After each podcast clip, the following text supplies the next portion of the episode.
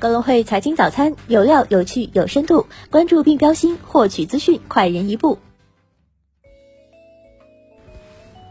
各位听众朋友，早上好！今天是二零一九年十一月二十八号，星期四，我是主播荣熙。接下来，让我们一起来看看今天有哪些财经资讯值得大家关注吧。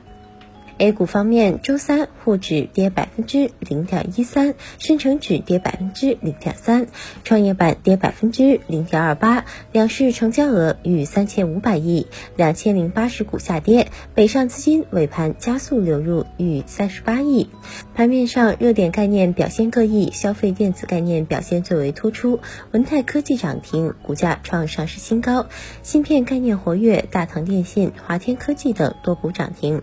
中业。概念股集体上涨，新农开发涨停，IP 变现、猪肉、网络游戏、黄金等概念低迷。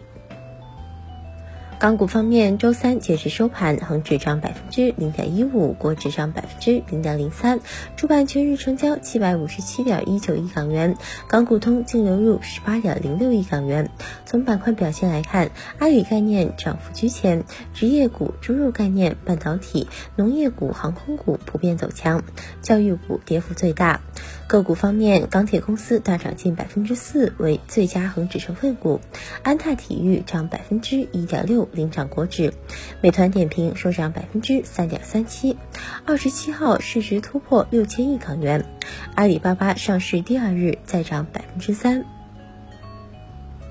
美股方面，美国三大指数再创新高，道指收涨百分之零点一五，纳指首次站上八千七百点，涨百分之零点六六，标普五百指数涨百分之零点四二，苹果涨百分之一点三四，领涨道指，并创收盘新高。中概股三六零金融涨百分之十六点七，阿里巴巴涨逾百分之三，创一年半以来新高。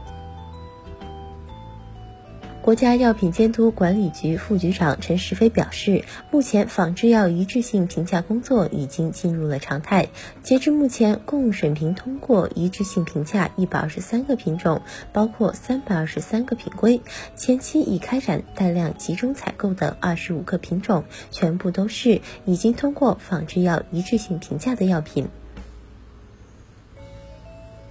财政部、国家税务总局二十七号公布《中华人民共和国增值税法》征求意见稿，向社会公开征求意见。根据征求意见稿，增值税起征点为计销售额三十万元，销售额未达到增值税起征点的单位和个人，可自愿选择依照本法规定缴纳增值税。其中，销售不动产的税率为百分之九。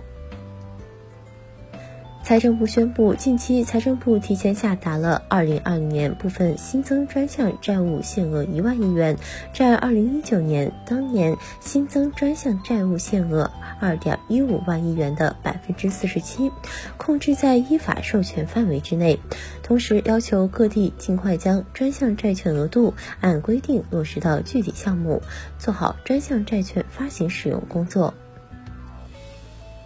证监会主席易会满发表署名文章称，我国目前拥有全球规模最大、交易最活跃的投资者群体，资本市场发展牵系着亿万家庭的切身利益。同时，我国人均 GDP 即将突破一万美元大关，满足人民群众日益增长的财富管理需求，是新时代资本市场发展的重要使命。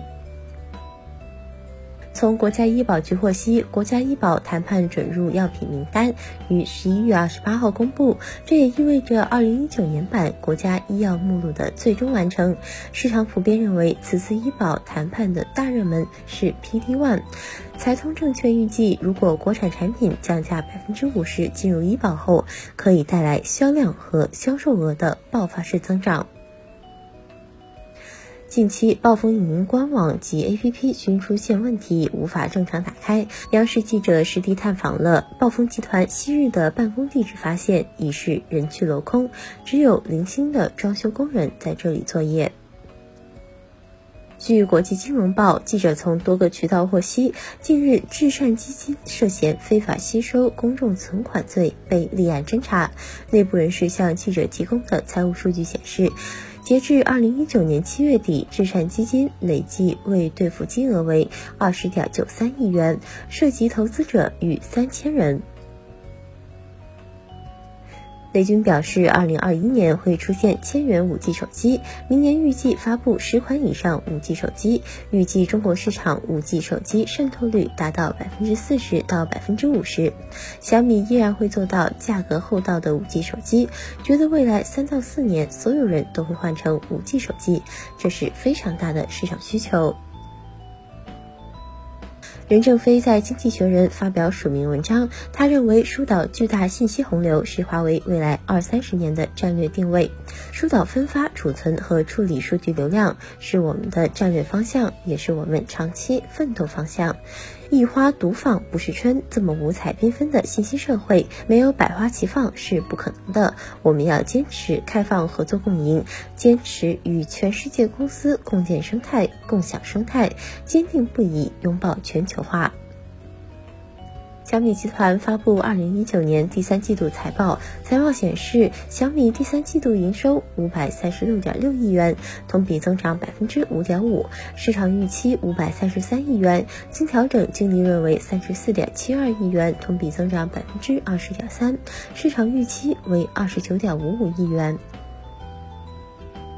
近日，OFO 推出了一个退押金新招，在 APP 首页上线了“天天返钱”活动，告知用户无需排队，直接退还押金。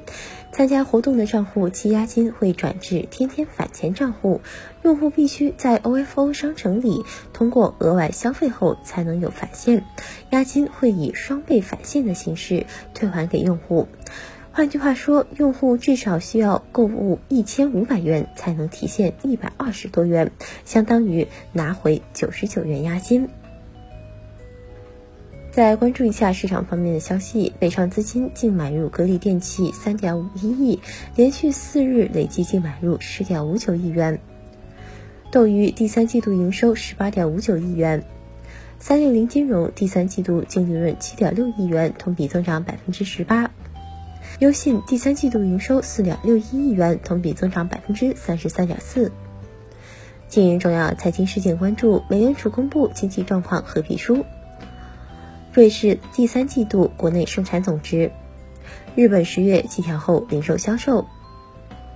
美国感恩节今天假期休市。以上就是今天节目的主要内容。更多深度专业的财经资讯，您可搜索并下载格会手机 APP 查看。感谢您的收听，我们明天不见不散。